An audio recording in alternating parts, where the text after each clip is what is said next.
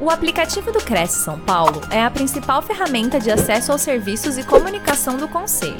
Faça agora o download na App Store e na Play Store. E siga nossas redes sociais no Facebook e Instagram. Olá, bom dia a todos. Estamos começando mais uma transmissão ao vivo pela TV Cresce, Facebook e YouTube. E hoje a gente vai conversar com o Tércio Vitor, que está falando com a gente lá do centro de Guarulhos. Tudo bem, Tércio? Bom dia. Bom dia. Está me ouvindo? Simone, bom dia. Tudo bem? Bom dia. Eu te ouço bem, você me ouve? Também, também. Olha só, quem é o Tércio, né, pessoal? É, ele é economista comportamental, estrategista de vida, carreira e negócios, é especialista em alta performance, performance em marketing, professor, escritor, mentor, coach, estudioso do comportamento humano. Há 30 anos trabalha com desenvolvimento de pessoas e durante essa jornada já impactou positivamente milhares de vidas e centenas de organizações. Que currículo, hein? Há 20 anos criou e dirige a AAIT Consultoria e Treinamentos. E hoje vai falar com a gente sobre o tema corretor subsistência ou propósito? Essa é a segunda vez que você está aqui com a gente, né, Tércio? Eu quero já de antemão, em nome de toda a diretoria do Cresce, do nosso presidente José Augusto Viana Neto, te agradecer por essa disponibilidade de tempo, né, para vir trazer aqui os seus conhecimentos para a gente. E quero pedir para você, internauta, que mande as suas perguntas. No final da apresentação, você já sabe, o nosso palestrante sempre tira um tempinho para falar com você também, tá? E diga, de onde você está vendo a gente, de qual cidade, de qual estado? O Maicon Henrique Leão já está aqui dizendo bom dia. Bom dia, Maicon. Fica com a gente que hoje a gente vai entender isso. Corretor, afinal, subsistência ou propósito? Técio, mais uma vez, muito obrigada, ótima live. Eu tô por aqui, é só me chamar, tá bom? Obrigado, Simone.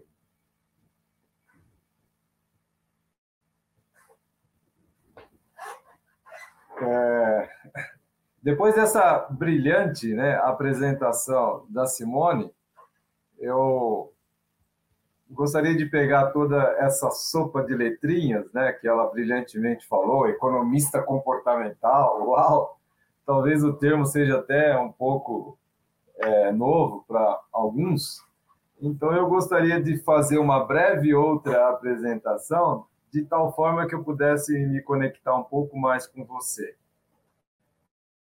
Ok? Então, quem é o Tércio? O Tércio ele é cidadão do bem. Por que um cidadão? Por que esse posicionamento? Porque é, nós vivemos um momento em que a gente saiu de um efeito VUCA, já traduzido para a gente ganhar tempo aqui, significa volátil, incerto, é, ambíguo, complexo, para um momento pós-pandemia, que é o BANI, que se tornou um momento frágil, um momento é, de muita ansiedade, um momento de muita incompreensão e um momento de muita de não linearidade. Então, tudo isso tem gerado nas pessoas um tremendo mal-estar. As pessoas, a humanidade clama por o bem-estar. E nós somos pessoas do bem. Eu me considero esse cidadão do bem que é, tem esse propósito né, é, de apresentar, de tornar, de trazer para a vida das pessoas um pouco de bem-estar. Sou paulistano, em setembro do ano passado estive por aqui e naquela época disse que estava na iminência de completar 60 anos. Isso já aconteceu, eu já não tenho mais os 59. Desses 60, 28 deles eu, eu vivo com a Tati, que é minha esposa e fiel companheira. Desse relacionamento saiu o Theo, que carinhosamente a gente chama de Tercinho. Tercinho é um garotão de 1,80m, é, engenheiro químico pela Unicamp. Se tem uma palavra que me define, nos quatro cantos da terra por onde eu ando, uma palavra que me define é educação. Eu entendo educação em duas vertentes, a formal e a corporativa. Na, e eu atuo nas duas. Na formal, eu crio e leciono disciplinas para curso de graduação e pós-graduação. Na corporativa, eu atuo com consultorias, com treinamentos, com mentorias, com coach, com livros e por aí vai. Tenho o DNA de é, vendedor. Eu pratico isso desde criança e todas as minhas atividades elas sempre vão para essa linha do comercial. Além do DNA de vendedor, eu gosto muito de atividades físicas. É isso que me traz com muita energia e disposição até aqui, aos 60 anos. Eu pratico atividade física de muitos anos e isso tem sido tão bom para mim que eu criei um método que ajuda as pessoas a vencer preguiça, vencer desmotivação para praticar atividades físicas e comer certo. Esse método chama MFC. Eu gosto de ler, de escrever e de aprender. Eu ensino aquilo que eu pratico e pratico aquilo que eu ensino. Gosto também de matemática e comportamentos humanos. Haja vista que eu estudo ininterruptamente por mais de 30 anos o comportamento humano. E tenho uma fé incondicional em Deus. É, isso para extrapola qualquer é, sistema religioso. Eu aprendi a fazer uma conexão direta com Deus, respeitando todos os sistemas, mas isso é uma prática que eu exercito todos os dias também. Isso posto, para ganhar tempo, vamos ao nosso tema de hoje, que é corretor, subsistência ou propósito. Esse tema, ele traz duas palavras-chave: subsistência ou propósito. Aqui nós temos duas grandes coisas. Na subsistência, nós temos a grande necessidade no propósito, nós temos a grande busca. E é isso que a gente vai discorrer um pouco hoje. Embora é, esse assunto ele é amplo, ele é abrangente, ainda que se tivéssemos aqui o dia inteiro para falar sobre, ou talvez a semana toda, não esgotaríamos o assunto dado a abrangência. Então, a minha proposta hoje é provocar uma reflexão no sentido que gerem alguns insights que possam é, expandir a consciência, é, ampliar a percepção, alargar, é, aumentar a visão e alargar os horizontes. Porque eu entendo que quando isso acontece, as possibilidades também aumentam.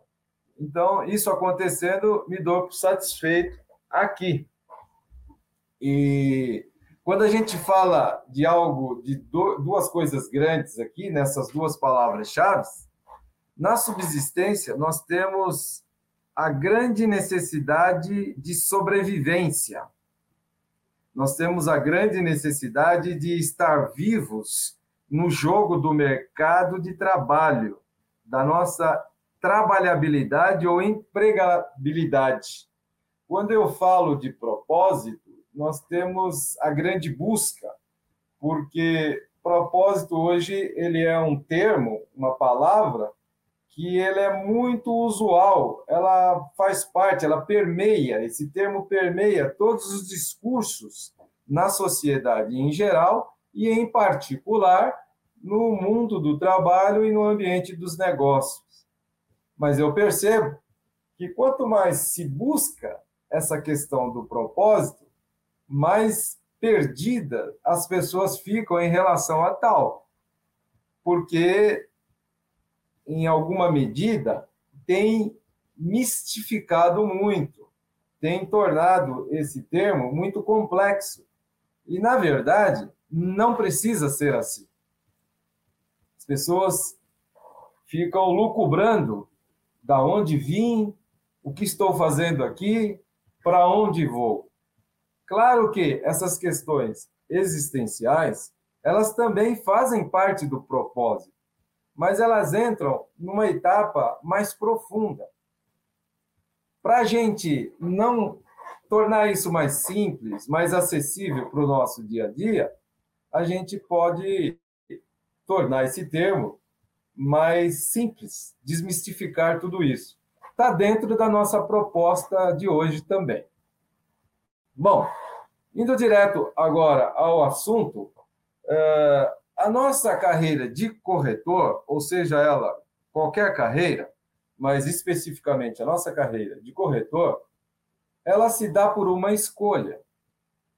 Você pode pensar assim: é, é, você foi impulsionado por uma série de fatores ou circunstâncias que te levaram à decisão, à escolha de optar pela a carreira de corretor. Então, por um motivo ou por diversos motivos, você fez essa escolha. Então, a escolha, ela é um elemento chave na carreira. E no tocante à carreira, essa escolha se dá norteada por dois eixos, que nós vamos discorrê-los agora. Um dos eixos é o da subsistência e o outro eixo é o eixo do propósito. No eixo da subsistência, nós temos duas vertentes, digamos assim, que eu chamo de dois Fs. Tá todo mundo comigo aqui? Tá, né? É, nós temos dois eixos, então. Nós temos duas vertentes nesse eixo da subsistência, que eu chamo de dois Fs. É o da fama e o da finanças. O eixo da fama, nós temos aqui o reconhecimento, o cargo, a autoridade, a posição, a promoção, a reputação, a marca pessoal e por aí vai o que você quiser acrescentar aqui. Percebam que isso são situações legítimas. Okay? Estamos falando de algo legítimo. Essa é um, uma, uma dimensão desse eixo da subsistência que é o F da fama. O outro F é o F da finanças, porque a gente vive num mundo capitalista, onde paga-se para nascer, paga-se para viver e paga-se para morrer. O céu é azul, o amor é lindo, mas sem dinheiro ninguém faz nada. Então, é, esse mundo, esse, essa dimensão das finanças, ela diz respeito ao dinheiro, à situação econômica, que compõe esse eixo é, da subsistência. Percebam também aqui na finança que nada de errado com isso. É uma situação legítima. A gente precisa de dinheiro para tocar a nossa vida, para fazer o prato girar e mais do que isso, para colocar comida no prato. A gente precisa de dinheiro para pagar boletos, para sustentar filhos, para pagar a escola do filho, para tocar nossa vida. Sem dinheiro, ninguém faz nada. E qual que é o problema, então? Problema, na verdade, não existe. Ah, agora, não é o melhor dos mundos. Focar nesse mundo da subsistência, embora a maioria opta por esse caminho, o caminho da subsistência que é também o caminho da sobrevivência. Porque se a minha única motivação na carreira é o quanto eu ganho como corretor, é, eu vou começar a entrar numa zona de conforto e atender os clientes de acordo com o potencial de retorno de cada um deles. Então, é, eu posso criar uma crença limitante de que existem clientes bons e clientes ruins. E, na verdade, não existem clientes ruins.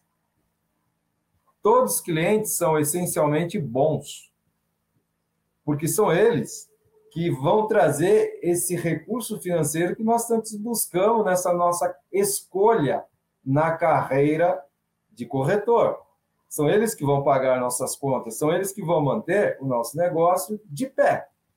Então, a rigor, todos os clientes são bons. O que existe, talvez, é que alguns clientes são mais, digamos assim, complexos.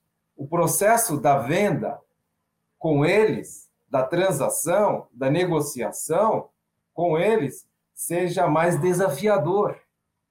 Mas se a gente mudar a perspectiva, se a gente muda o olhar, esses clientes são bons, porque são eles que nos tiram da zona de conforto, são eles que nos fazem melhorar como profissionais, são eles que nos fazem avançar na nossa jornada de corretor. Cada dia mais melhorando, evoluindo, indo para um próximo nível. Porque eles exigem mais de nós. E a rigor, nós vivemos numa época hoje em que a dinâmica do mercado ela, ela faz com que esse cliente tenha muita informação, tenha muitas ofertas, é, tenha à, sua disposição muita coisa que o torna exigente. Eu não sei como que isso está fazendo sentido para você, mas essa é a realidade para o, o, a dinâmica do mercado e a nossa prática como corretor ou como qualquer outro profissional que esteja dentro dessa área comercial. Então, para nós, quanto mais desafiador é o cliente, melhor é para o nosso desempenho, a nossa performance. Um cliente que nos desafia mais na nossa carreira, ele nos aproxima mais da alta performance. Então, já de início, eu queria deixar esse insight, essa reflexão para você, de que não existe cliente bom e cliente ruim. A rigor, todos são bons, e aquele que você pensava que era ruim, ele é o mais desafiador. É o que te tira da zona de conforto, te leva para um próximo nível, e é o nível da alta performance. Então, é, é, nós temos essas duas, essas duas dimensões na, nessa escolha da subsistência, onde é uma escolha que a maioria dos profissionais, não somente de corretagem, mas de outras carreiras, enveredam por conta da, sub, da sobrevivência. Eu preciso me manter vivo nesse jogo de uma forma competitiva. Eu preciso pagar minhas contas, eu preciso ser promovido, eu preciso ganhar autoridade, eu preciso ter uma marca pessoal de uma boa reputação, eu preciso ter autenticidade, e tudo isso vem na busca desse mundo da subsistência.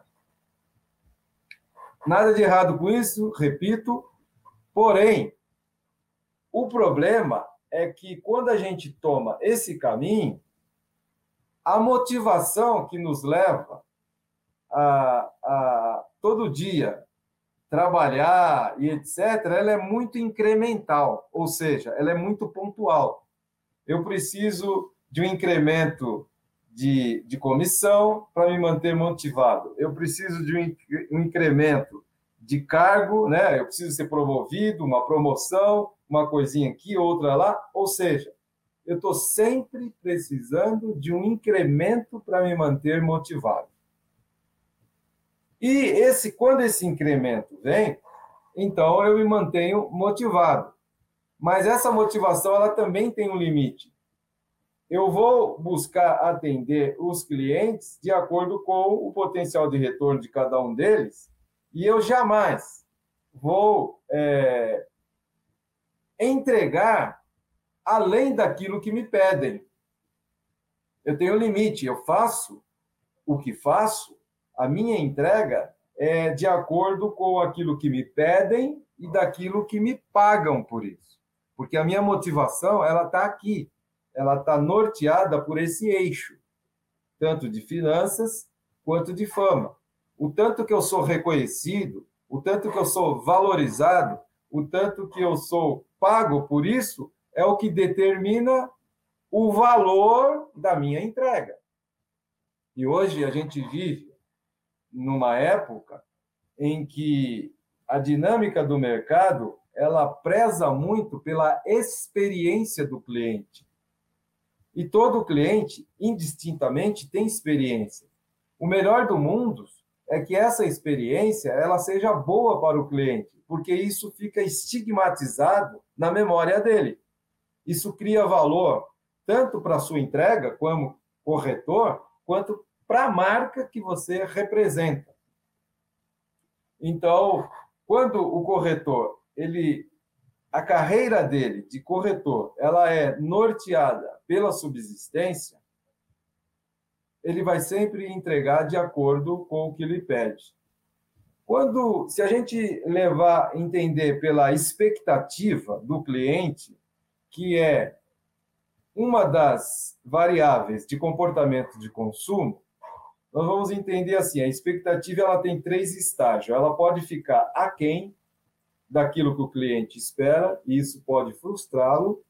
Ela pode ficar dentro daquilo que ele espera, numa, numa fase, num nível normal, num zero a zero, e está tudo bem. E ela pode ficar além do que ele espera. Essa pode superar a expectativa do cliente. Para que a gente possa, enquanto corretor, gerar ou causar, ou promover, ou impulsionar, ou inspirar uma boa experiência para o cliente, o melhor dos mundos é que na nossa entrega a gente sempre supere a expectativa do cliente. Agora, por esse mundo que norteia a nossa jornada como corretor, que é o mundo da fama e das finanças, é pouco provável que isso aconteça. Pode acontecer sim, porque toda regra tem exceção. Você que está me ouvindo nesse exato momento pode ser a exceção. Você pode dizer assim: olha, eu trabalho, a minha carreira está norteada por esse eixo e eu sempre entrego mais. Os meus clientes são sempre surpreendidos positivamente. Está tudo bem, eu acredito em você. Mas, em via de regra, não é assim. Porque o que norteia isso é a contrapartida do retorno financeiro, do retorno é, é, de promoção, do retorno, alguma coisa incremental que te motiva para isso.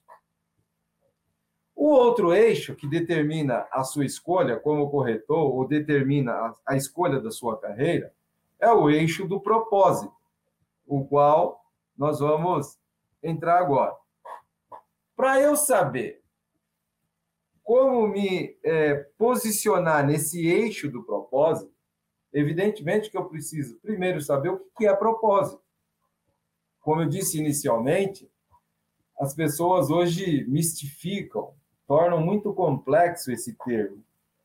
E não precisa ser assim.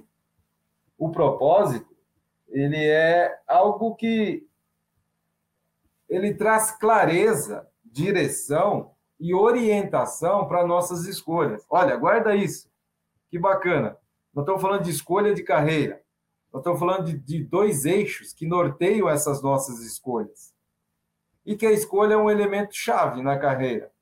E agora eu estou dizendo para você, com base em estudos científicos, com base em experiência e vivência de décadas, que o propósito é o que traz clareza, direção e orientação para nossas escolhas. Isso é fantástico. Então, o que é propósito? Como é que eu posso entender propósito de uma maneira simples? Você pode entender propósito como um pacote, um presente que você ganhou. Ó, estou mostrando aqui no slides. Imagina que essa mão que está abrindo esse pacote aqui é a sua. Você ganhou um pacote de presente. Imagina que esse pacote aqui é o propósito, é um pacote, é um presente que você ganhou. Dentro desse pacote, você vai abrir e você vai encontrar todos esses atributos aqui, ó. Causa, sonho, crença, valores, vocação, chamado. E se você quiser, você pode acrescentar visão. Já já nós vamos voltar nesse nessa dádiva aqui, ó. Nesse presente que você ganhou e nós vamos discorrer sobre cada um desses atributos que estão dentro desse pacote. Faz essa analogia de um propósito com esse presente, que nunca mais você vai esquecer de uma maneira simples o que é propósito. E você vai sair daqui com bastante insights e reflexões para se eventualmente você ainda não tem definido de uma forma clara qual é o seu, você vai ter elementos para defini-lo de uma maneira bem simples. Eu queria fazer, é, atribuir essa questão de presente sobre duas vertentes também. Uma é essa dádiva que você recebeu nesse pacote aqui, que nós vamos voltar nela já já. E a outra, eu queria atribuir a linha do tempo. Já que estamos falando de presente, na nossa linha do tempo, nós temos três tempos: o passado, o presente e o futuro. Eu quero trazer aqui uma reflexão que eu entendo na minha jornada que é de ajuda, que tem muitas, muita, a maioria das pessoas vão se encontrar dentro do que eu vou trazer aqui agora para você. Eventualmente, você também vai se encontrar nessa situação. E eu desejo de coração alargado que isso traga luz para você viver no tempo certo, com todo o seu potencial, com toda a sua energia. Que é isso que vale a pena, que faz sentido para a nossa vida. Então, eu vou fazer uma alusão a esse presente com a linha do tempo também. É como se fosse um parênteses, como se fosse um bônus, e depois retornamos para o pacote, para discorrer sobre os atributos do pacote. Pois bem, é, é, eu quero ser bastante didático assim para facilitar também a compreensão. Tá? Uma é, é, é defeito de professor, ser didático, né? Não sei se defeito ou se virtude e outra é a questão de facilitar a compreensão. Então, aqui no slide, nós temos três tempos: passado, presente e futuro. Já antecipando que a nossa vida só acontece no tempo presente. Isso é fato real. Não existe em outro tempo onde a vida acontece. Mas tem estudos, muitos estudos no mercado, sobretudo estudos que estudam a psique humana, que apontam que uma parcela significativa da população, eu diria a maioria, vive aqui, ó, no passado. 70% do seu tempo no passado. O que, que nós temos no passado? No passado nós temos tra traumas, fobias e frustrações. Essas são as três coisas que a gente tem lá no passado. E tem muita gente, muita, muita, muita mesmo que vivem presa nos traumas, na fobia e nas frustrações do passado, e lá se atolaram, atola, atolaram num lamaçal que não consegue sair e viver plenamente o tempo em que a vida acontece. Nós vamos voltar aqui já. 25%, o mesmo estudo aponta que 25% vive aqui, ó, no futuro e sobram apenas 5% para viver aqui, ó, onde de fato a vida acontece. O que nós temos no futuro? Nós temos três coisas também no futuro. Nós temos medos, inseguranças, incertezas. E nós vamos voltar neles. A Organização Mundial da Saúde, ela ela catalogou a depressão como o principal mal do século e o transtorno de ansiedade como o segundo mal do século. Existem mais de 500 milhões de pessoas no mundo com quadro depressivo grave. É muita gente. E ela atribui à depressão justamente essa questão do passado aqui, ó, trauma, fobias e frustrações. As pessoas vivem presas aqui e não conseguem sair daqui e viver a vida no tempo presente. E a consequência disso é um quadro depressivo. De igual modo, também vivem presas aqui no futuro, algumas outras, uma parcela de 25% presas aqui no futuro. Então ficam com excesso de ansiedade pelos medos, pelas inseguranças e pelas incertezas, com um transtorno de ansiedade. Juntando o contingente populacional de pessoas que vivem no passado e no futuro, de acordo com a Organização Mundial da Saúde, nós temos quase um bilhão de pessoas. Se formos considerar isso como em termos populacional, nós seríamos aí o terceiro ou quarto país no mundo de pessoas com depressão e com transtorno de ansiedade. Como é que a gente sai disso? Como é que a gente se livra disso para poder canalizar toda a nossa energia no tempo presente, onde a vida acontece? Eu falei há pouco que no passado, o melhor do passado é que ele já passou, não volta mais. E o que, que a gente tem lá? Traumas, fobias e frustrações. É só isso? Não, isso é no eixo onde as pessoas ficam. Só que existe um outro eixo também, que é o eixo das nossas conquistas, da nossa história de vida, o que nos trouxe até aqui. Se você está aqui comigo agora, é porque você tem uma história de vida que te trouxe até aqui. Essa história também, ela é recheada de conquistas. E é aí que a gente ressignifica o fato. Em vez de você ficar preso nos traumas, fobias e frustrações, pensa na sua história de vida, nas suas conquistas, aquilo que te trouxe até aqui. Como é que eu faço isso, Tércio? Na prática. Imagina você hoje, aqui no tempo presente, tendo que fazer uma grande apresentação de um empreendimento é, muito significativo e que a sua subsistência, aquele eixo que você está ali norteado, o seu dinheiro, a sua reputação, a sua fama, a sua promoção vem daqui. Você tem que ter uma boa performance nessa apresentação. Só de pensar nisso, você já sente aquele frio na barriga, as pernas começam a tremer, você começa a ficar com excesso de ansiedade. O que, que você pode fazer aqui? Você lembra de uma apresentação que você fez, seja ela qual for, em que você teve uma performance, uma boa performance. Essa performance foi tão boa que essa apresentação, por exemplo, foi num anfiteatro ou num teatro.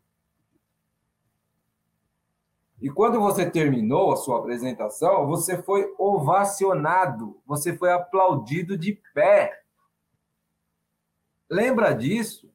Resgata essa emoção positiva e traz ela para o teu estado presente, porque ela vai te empoderar aqui para você ter uma boa performance nessa apresentação atual que você vai fazer.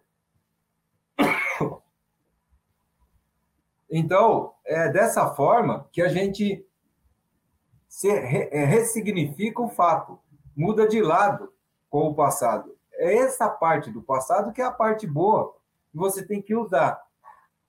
Os estudos que da psique humana apontam que uma emoção forte, ela sobrepõe uma emoção menor. Quando você lembra de uma grande conquista sua, você vai sentir a emoção do momento. Você resgata essa emoção e traz ela para o teu estado presente, que ela vai sobrepor uma emoção menor, que é aquela emoção do medo, do tremor nas pernas, do excesso de ansiedade, e você vai ter uma boa performance nessa apresentação presente. De igual modo, é com o futuro. O futuro não existe. O futuro quando o que está no futuro tiver que acontecer, já não é mais futuro, será presente. A vida nunca acontece no futuro, só acontece no presente. Então, que, onde as pessoas vivem no futuro? Elas vivem presas nos medos, na insegurança e na incerteza. Puxa, o que será que vai acontecer com a economia? O que, vai acontecer com o mercado imobiliário? Será que eu vou conseguir dar conta? de fechar é, todos é, aqueles empreendimentos que eu tenho para fechar? Será que eu vou atingir minha meta? Será que eu vou alcançar as cotas que foram destinadas a mim? E você fica preso nisso e você cria um monstro na sua mente, no estado presente, que te bloqueia aqui no presente. Então, pensar em demasia no futuro é você sofrer por antecipação, sofrer duas vezes ou sofrer em vão. E eu explico isso. Quando você pensa em demasia no futuro, você intensifica os teus medos, a tua insegurança e as tuas incertezas. Cria um monstro na tua cabeça que te faz sofrer hoje no estado no tempo presente. Quando isso que está no futuro tiver que acontecer, você vai sofrer de novo. Então você sofreu duas vezes. Ou, no melhor dos mundos, e na maioria das vezes é assim que acontece, você sofre muito aqui e você superdimensiona esse monstro que está aqui no futuro, que são seus medos, sua insegurança e suas incertezas. Quando isso tiver que acontecer, você percebe que a dor não era tão grande assim, o monstro não era tão terrível assim, e você sofreu em demasia, desnecessariamente, no tempo presente. Então, vocês estão se encontrando, talvez é, essas duas situações, de passado e de presente, ela, ela contextualiza as pessoas em geral. Ou nós vivemos num extremo, ou nós vivemos no outro. Se está se achando, se encontrando nessa abordagem, como é que faz então, Tércio, para eu não viver nesse eixo aí do medo, da insegurança, da incerteza? Como é que eu faço? Tem um eixo paralelo também, que é do teu estado desejado, está no futuro também. Você vive aqui hoje no presente, mas você tem um estado desejado. Você quer melhorar, você quer evoluir, você quer performar. Então, a nossa mente, o nosso cérebro, ela não sabe diferenciar o real do imaginário. E a química do pensamento, ela se dá, a química do cérebro, ela se dá pelo pensamento. Então, para minha mente, pensar no aqui e agora, no presente, e pensar no futuro é a mesma coisa. Então, eu começo a imaginar o meu estado desejado, como eu quero estar daqui três meses, daqui seis meses, daqui um ano, o que eu estou fazendo hoje, está construindo esse caminho, como eu quero estar. E eu começo a imaginar, sabe, aquela evolução, aquele progresso que eu tive, aquela promoção que eu buscava, aquela reputação boa de pessoa no mercado, a autoridade construída. Eu começo a pensar em tudo isso e eu vou também criar uma emoção positiva. E como uma emoção forte sobrepõe uma menor, eu resgato essa emoção e a minha mente não diferencia o que é real e do imaginário. O real acontece aqui, o imaginário acontece aqui. Mas para a mente é a mesma coisa. Então eu vou lá na parte boa, imagino, resgato essa emoção e trago para o meu estado presente. E isso me empodera para viver o aqui e agora. Faz sentido isso para você? Espero que sim. Avançando então agora, vamos voltar para o nosso pacote. Já isso posto nessa linha do tempo, para ganharmos tempo, desculpe a redundância, vamos voltar agora para o presente, que é essa dádiva aqui. Aqui dentro se abriu, você encontrou causa. Tudo isso aqui faz parte do propósito. É uma outra, um outro eixo da nossa escolha. Tá? Estamos no propósito. Aqui dentro tem causa. Causa vende? Causa impulsiona? Causa faz acontecer? Sim. Vamos citar alguns cases aqui. Bill Gates, há muitos anos atrás, ele teve uma causa. Ele entendeu lá atrás que se ele colocasse um PC na mesa de cada trabalhador, ele ia melhorar a performance e a produtividade do trabalhador. Daí ele criou a Microsoft e isso aconteceu. Hoje, atualmente, não somente o PC, mas temos também um tablet, um notebook. Aqui eu estou falando com vocês agora, na minha mesa tem tudo isso. Você tem um smartphone, você tem um tablet, você tem um notebook, você tem um PC também. Isso melhorou significativamente a performance do trabalhador. Eu sou de uma geração que em 1990 eu trabalhei em multinacionais que eram leads, no, líder mundial no seu segmento de mercado. E nós não tínhamos um PC na mesa. O máximo que a gente tinha era um terminal. A empresa tinha um setor de CPD, né, processamento de dados, que era um, um ambiente grande, onde tinha aqueles computadores enormes, chamados mainframes, e de lá eram distribuídos para os setores através de terminais. Então, a causa de Bill Gates ela é uma realidade hoje. Isso aconteceu. Sonho.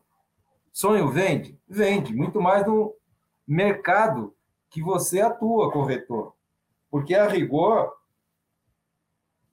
o brasileiro ele tem um sonho de consumo. Esse sonho é a casa própria. Isso está no sonho de todo brasileiro. E você que norteia a sua carreira de corretor pelo propósito, você pode contribuir muito para a realização desse sonho. Martin Luther King, em 1963, 60 anos atrás, ele tinha um sonho. E ele conseguiu arrebanhar, congregar, canalizar 250 mil pessoas numa praça para ouvi-lo. E olha que naquela época nós não tínhamos nenhum aparato tecnológico das tecnologias de comunicação e informação que a gente tem hoje. E ele conseguiu. As pessoas que foram para aquela praça para ouvir Martin Luther King não foram ali por ele, mas elas tinham afinidades de sonho. Qual era o sonho do Martin Luther King e das 250 mil pessoas? Um Estados Unidos com direitos civis melhores, com mais, é, com menos segregação racial. E isso aconteceu porque recentemente nós tivemos um Estados Unidos governado por um presidente negro que foi eleito e reeleito. Talvez isso fosse inimaginável na época em que Martin Luther King reuniu essas pessoas, mas esse sonho aconteceu, se tornou realidade. A questão de crenças e valores. Crenças e valores, que também são atributos do propósito, eles são indicadores de afinidade para melhoria de clima organizacional, para fluidez num clima organizacional. Por exemplo, você pode escolher para trabalhar uma marca, uma empresa que te represente. Que, e como é que você identifica isso? Através das crenças e valores. Essa empresa, ela tem a mesma crença, nós temos a mesma afinidade de crenças e valores. Então eu me sinto aqui representado. Eu me sinto aqui, aqui eu sinto que eu pertenço a um grupo, a um time. Isso faz sentido para a minha vida. Isso me dá motivação para levantar todos os dias pela manhã, motivado para trabalhar, porque eu estou indo para um ambiente que me representa. Isso melhora a gestão, isso melhora a fluidez da liderança e melhora a sua performance também. Porque quando você, a sua carreira de corretor, ela é orientada por esse eixo do propósito, quando você está num ambiente que te representa, quando você se sente que pertence àquele grupo, a sua entrega também é percebida, o valor da sua entrega também é percebido pelos clientes. Porque você não faz isso apenas pelo dinheiro, apenas pela reputação, pela promoção, pelo cargo. Você faz isso porque você tem afinidade de propósito, você se sente representado. Você não vai fazer isso apenas, a sua entrega não é apenas pela contrapartida do que lhe pagam. A sua entrega é muito mais porque você faz por paixão, por prazer. Seu olho brilha, o seu entusiasmo é contagiante. E agora eu chamo para uma reflexão profunda nessa escolha dos dois eixos. Quando se escolhe o eixo da subsistência, a nossa preocupação é com o sustento, a sobrevivência. E nós entregamos de acordo com isso. Quando a nossa escolha se dá pelo propósito, há algo muito mais subjetivo dentro de nós que nos move. É uma fonte inesgotável de motivação que reverbera nas nossas nossos comportamentos, nas nossas atitudes como corretores e é percebido pelos clientes. Então, o valor da nossa entrega ele é aumentado. Os clientes deixam de é, questionar preço, de pedir desconto, de buscar negociação, porque ou pelo menos se sentem acuados de fazer isso, porque percebem que na entrega tem valor. Esse valor é percebido. Então, crença e valores são dois atributos que dão esses indicadores aí de afinidades é, com a empresa que te representa, com o time que te representa, essa fluidez desse clima organizacional que vai, que vai reverberar no seu contato com os clientes externos, entregando e fazendo ser percebido um aumento de valor na entrega. Ou seja, eu luto tanto pela subsistência, e aqui a subsistência não é o foco, não é o que norteia a minha conduta, o meu comportamento, mas ela vem como consequência, porque há um aumento de valor percebido na entrega. Então ela vem como consequência. Aquilo que eu buscava tanto nessa outra, nesse outro eixo da escolha, vem como uma consequência. Que legal. E aqui então nós temos mais dois atributos que são a vocação e o chamado. Os dois são mais ou menos a mesma coisa, e aqui é, então entra-se naquela questão mais profunda, mais, é, digamos, existencial, né?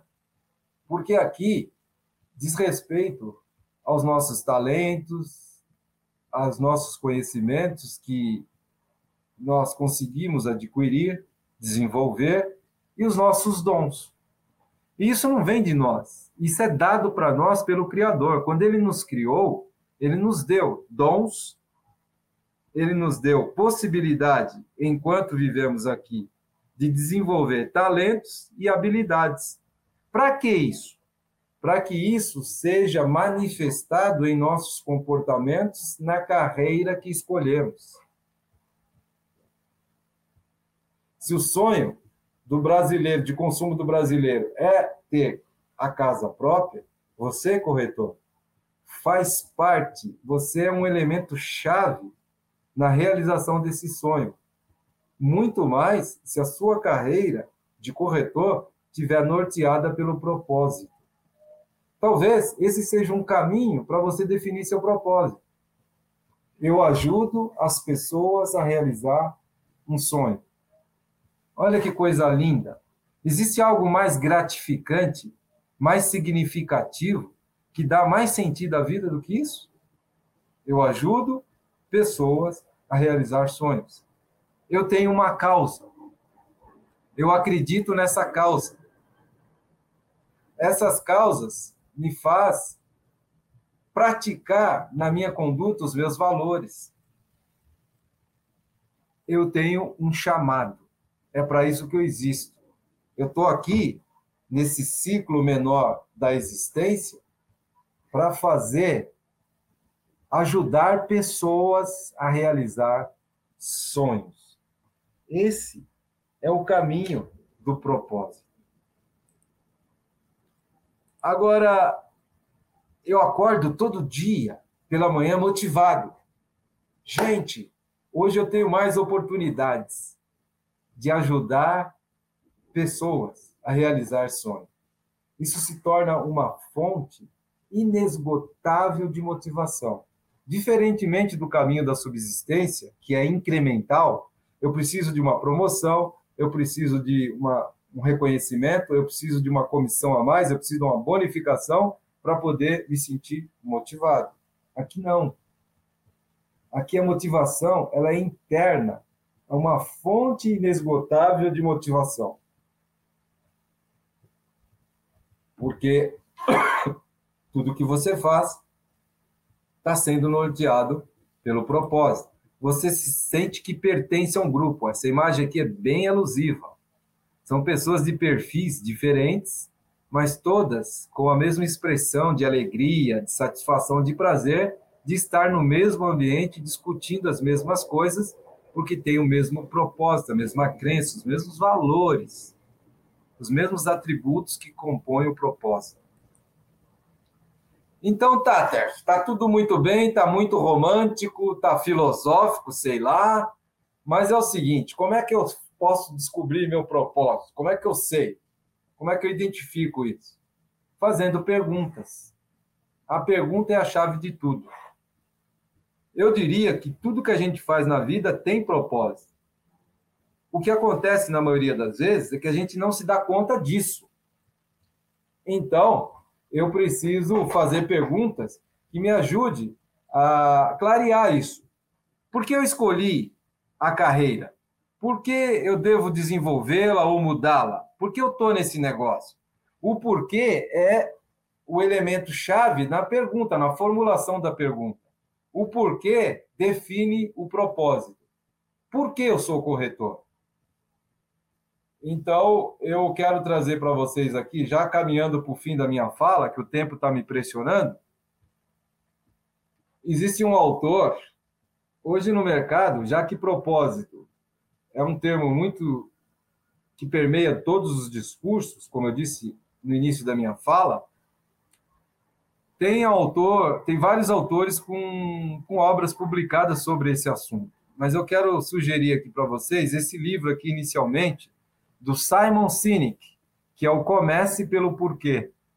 Ele tem vários livros que falam sobre propósito e também tem muitos vídeos no YouTube, palestra, talk show, show dele, é, TED, essas coisas todas.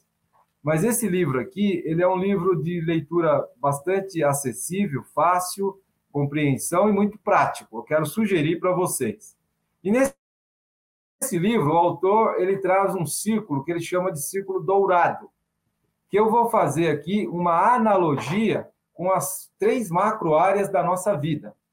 O círculo que ele sugere, eu faço uma analogia com as três macro áreas da nossa vida, que é o espírito humano, a psique humana e o corpo, ou seja, a vida tizoe, a vida psique e a vida biológica. Aplicando essa questão do propósito. Simon, ele diz que o propósito começa com o porquê. O porquê define o propósito. E, e, é claro que o propósito ele é algo abstrato, né? Eu falei tanto de propósito aqui, mas parece algo muito abstrato, está dentro de nós. Como é que eu posso é, operacionalizar o propósito e tangibilizar o propósito? Para eu poder operacionalizar, eu preciso do como. O como é a estrutura. O que, que é a estrutura? É a empresa que eu estou, o mercado que eu atuo. Isso é estrutura. Eu falei de indicadores que me dão afinidade com a empresa que, que melhora o meu clima organizacional. Então, a empresa é o como, o porquê é o propósito, que é o abstrato, a empresa é o como, é a empresa que me proporciona operacionalizar o meu propósito, que ela me dá toda a estrutura de empresa para eu é, poder operacionalizar o meu propósito. E o que são os produtos e serviços que eu comercializo? Então, o propósito é o porquê, é o que norteia a, a, a minha carreira. O como é a empresa que me dá a oportunidade de estruturar isso para operacionalizar, e o que são os produtos, os empreendimentos, os imóveis que eu vendo, que eu logo, que me faz tangibilizar o propósito. Então, nós temos o porquê, o como e o que. Isso fazendo uma analogia com as três macro áreas do ser humano, o porquê que é o propósito, que é abstrato, ele faz parte do espírito humano. Há uma questão espiritual nessa busca por propósito. Ele está na parte mais subjetiva do ser humano. O como, que diz respeito à estratégia, à empresa, tá, ele faz uma alusão à questão da psique humana, da mente humana, da emoção, de como eu vou estruturar, planejar a operacionalização do meu propósito. E o que está relacionado à, à vida biológica, o corpo físico, é o tangibilizar desse meu propósito. Algo que está dentro de mim, que é subjetivo, que é abstrato, eu tangibilizo através dos meus produtos e meus serviços.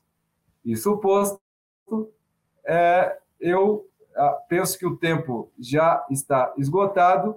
Eu quero, de coração alargado, manifestar minha gratidão por você que esteve comigo até aqui, desejar sempre um progresso na sua carreira, que Deus os abençoe e, se o tempo permitir, estou à disposição para responder eventuais perguntas. E aí também estão, tire um print dos meios que você me acham nas mídias sociais. Todos eles você me acha, tá? tire um print, estou à disposição. Muito obrigado. Oi, Tércio, vamos lá. Olha, Roberto Boni, cover de Roberto Carlos, dizendo: Olha, É bem parecido mesmo, hein, Roberto? É, ele colocou bom dia, Tércia, a todos. Sempre admirei a profissão de corretor. Ele fez, é, em 2013, o curso de TTI, somente há pouco pegou o Cresce, está fazendo o curso de avaliação. Um abraço a todos, olha aí que bacana. Seja bem-vindo à profissão de corretor de imóveis, Roberto. Nardec Lisboa também, bom dia. Levi Emídio da Silva, olá, bom dia a cada ao nosso palestrante do Cresce, sou o Levi. O Torquato volta dizendo o seguinte: Tércio, quando você julgaria que o cliente é trabalhoso demais, e em que momento você desistiria de um cliente? Dá para desistir de um cliente, Não, não, nenhum momento, nenhum momento. É, na, na jornada de corretor, que está muito ligado à postura comercial, a relação de negociação vendedor-cliente, o desistir não é uma opção. Haja vista que a perseverança é uma característica marcante em vendedor de sucesso ou corretor de sucesso. O que eu buscaria é aprender com eventuais erros e, e ajustar a rota. Mas eu jamais. Desistir não é uma opção no, no, empreendedorismo e nas negociações. Não é uma opção. Jamais desistiria esse, esse cliente tem muito para nos ensinar e nos fazer ir para o próximo nível. É, e ele vem com uma outra pergunta. Caso você identifique que um cliente possui traumas e frustrações relativas ao produto, como você venceria mais essa barreira? Alguém Fazendo... que já teve um contato, de repente, no mercado imobiliário, é, por algum motivo não saiu satisfeito, ficou com aquela sensação de, ai meu Deus, não sei se eu se eu compro minha casa própria ou não, será que vai dar certo? Como é que ele trata isso no dia a dia, Tércio? É, na verdade foi muito oportuna essa pergunta, porque ela exemplifica aquela linha do tempo que nós colocamos, né? O cliente ele pode ter feito uma negociação frustrante no passado, ele ficou preso no passado, ele está entre aqueles aquela parte da população que ficou presa no passado.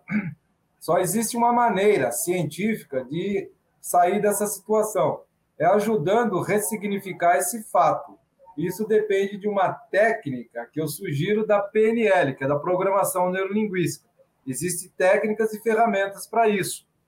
Então, se você buscar é, é, conhecer um pouco mais as ferramentas da PNL, é, de grande ajuda nesse sentido. Só existe. A, a gente precisa tirar, num primeiro momento, o cliente desse eixo que deixou ele preso no passado. Ele precisa ressignificar esse fato. Quando a gente fala ressignificar, a gente está fazendo ele viver uma outra experiência diferente dessa experiência frustrante que ele viveu no passado. E, e aí, essa nova experiência é que vai estigmatizar na memória dele e fazer ele sair desse passado frustrante e viver uma nova realidade hoje. Mas é possível. E se você precisar de ajuda, depois você me contata que eu estou à disposição. É, porque é, essa situação que o Torquato colocou aqui, acho que isso acontece, acho que corre... muitos corretores já enfrentaram isso, né? O cliente com receio, né? Mesmo porque na hora de adquirir um imóvel, Acho que a maioria das pessoas tem um certo receio, né? Porque elas estão realizando um sonho, é, é, um patrimônio, né? Você tem financiamento bancário pela frente, a questão é, das parcelas, será que eu consigo pagar? Como é que vai ser no final? É, é um montante de dinheiro ali que você vai estar atrelado a um financiamento bancário. Tirando a, a questão que você falou do, do PNL, né, que é a programação neurolinguística, que seria interessante o corretor fazer até para entender e ajudar o cliente.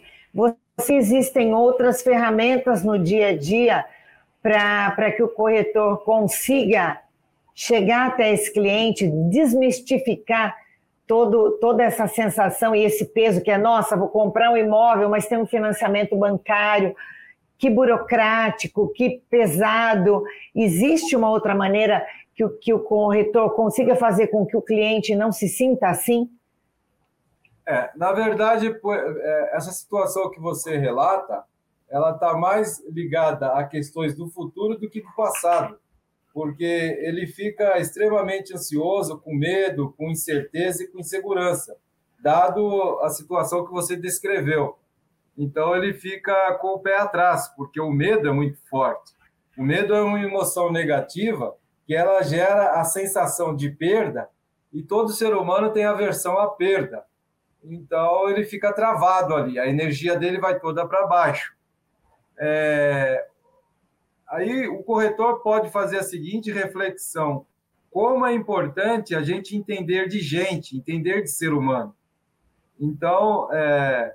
tem que ter uma busca pelo desenvolvimento técnico da habilidade de corretor, mas também da habilidade comportamental para entender as pessoas existem muitas ferramentas é, nesse sentido, para ajudar a pessoa a vir para o tempo presente, porque ela só vai deixar esse excesso, de, minimizar o impacto desse excesso de medo, de insegurança e de incerteza com o futuro, se ela souber utilizar algumas técnicas de relaxamento, de meditação, sabe? São técnicas que ajudam a desacelerar o pensamento e trazer ela mais para o estado presente. No estado presente, as coisas acontecem com mais fluidez. É, o medo se vence, existem muitas ferramentas, mas são ferramentas técnicas para você poder trabalhar essa questão do medo. Por exemplo, é, o medo ele é um fator, ele é um fenômeno que de preservação da vida, ele é positivo. Sem medo, a nossa vida estaria exposta ao risco a todo instante. Agora, a gente precisa saber lidar com os medos. Então, o corretor, quando ele está munido de informações que possam tranquilizar o, o, o, cliente, ele minimiza o impacto desse medo. Porque o, o cliente hoje está muito, muito inseguro, muito incerto, gera aquele medo. Será que eu estou fazendo um bom negócio? Será que eu vou conseguir pagar essas parcelas? Será que eu vou conseguir pegar esse imóvel? Então, o corretor, munido de informações, inclusive técnicas sobre o empreendimento, traz isso à tona para o cliente, que essas informações tendem a lhe dar mais segurança, a dar mais, é, minimizar as incertezas e, consequentemente, minimizam os medos também. É isso aí. O Roberto Boni complementa. Bom é pensar positivamente, desejar o melhor e pensar no melhor. É isso aí, Roberto. Iberes Imóveis, ela diz que teve que parar uma vez ou outra, mas é um vídeo que ela vai ver por completo no offline depois. Olha, Tessa, eu quero agradecer muito aqui a sua participação. Espero que você tenha gostado e volte outras vezes, tá bom? É, para trazer mais e mais informações para a gente. Aqui na tela estão os contatos do Técio. Se você quiser tirar dúvidas, né, Técio? As pessoas podem entrar em contato com você, né? Por favor, por favor. Eu gosto de conexões todos os dias. Isso faz parte do meu propósito. Se você me permite, eu só queria fazer um complemento de ajuda técnica para a última pergunta que foi feita. Claro. Normalmente, normalmente, o medo apresentado por um cliente faz parte de uma objeção também dentro de um processo de desenvolvimento de habilidade de vendas, a objeção ela faz parte desse processo. Significa que o cliente está gostando do que ele está vendo, mas ele está inseguro. Ele precisa de uma ajuda para que ele possa decidir. Essa ajuda precisa partir do corretor. O corretor existe como um consultor para ajudá-lo, o cliente, na tomada de decisão. Então, sempre é, olhando nessa perspectiva do positivo, do crescimento, lembre que esse medo ou esse excesso de medo pode ser uma objeção em que ele está vendo e que ele precisa de uma ajuda no, na tomada de decisão. E essa ajuda é do vendedor e ele deve fazer isso com bastante ousadia.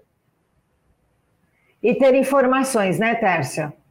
O corretor Sim, com informações sobre o empreendimento, é, sobre o financiamento, explicando direitinho como é o financiamento, as primeiras parcelas, as últimas parcelas, como elas acontecem. Eu acho que o corretor, estando bem preparado, ele ajuda muito nesse momento, né? Sim, Porque o corretor está acostumado dia a dia com imóveis, né? As negociações e tudo. E as pessoas que nunca tiveram esse contato, o que parece ser um monstro, uma coisa monstruosa, gigantesca, pode ser minada com ação, aquele amparo que o profissional pode dar ali para o seu cliente. Técio, mais uma vez, muito obrigada pela sua participação. Espero que você volte outras vezes. Eu vou pedir para a Carol colocar seus contatos mais uma vez na tela. O Carlos Danilo entrou para a compra de um imóvel, empréstimo vale a pena? Para a gente encerrar aqui, Tércio, empréstimo vale a pena? Isso é uma situação pontual que ela precisa ser avaliada dentro de um contexto, né? um contexto de cada um, não é uma situação generalizada. Então, dentro do contexto, se tiver uma análise e essa análise for favorável ao empréstimo, boa. Se não for, também é uma boa decisão. A decisão, ela não precisa ser o conceito de decisão assertiva não significa dizer que foi a melhor decisão que você tomou da sua vida, mas foi a decisão mais segura. Isso é decisão assertiva. Então, se dentro do contexto as situações te levou a fazer o empréstimo, você tem segurança disso, é, foi uma boa decisão. O contrário é verdadeiro também. Tá ok. É isso. Muito obrigada mais uma vez, Tércio, em nome de todo o Conselho Regional de Corretores de Imóveis do Estado de São Paulo. Obrigada a todos vocês que, que estiveram com a gente até agora e até a próxima, pessoal. Muito obrigada, Tércio. Tchau, tchau. Eu agradeço. Tchau.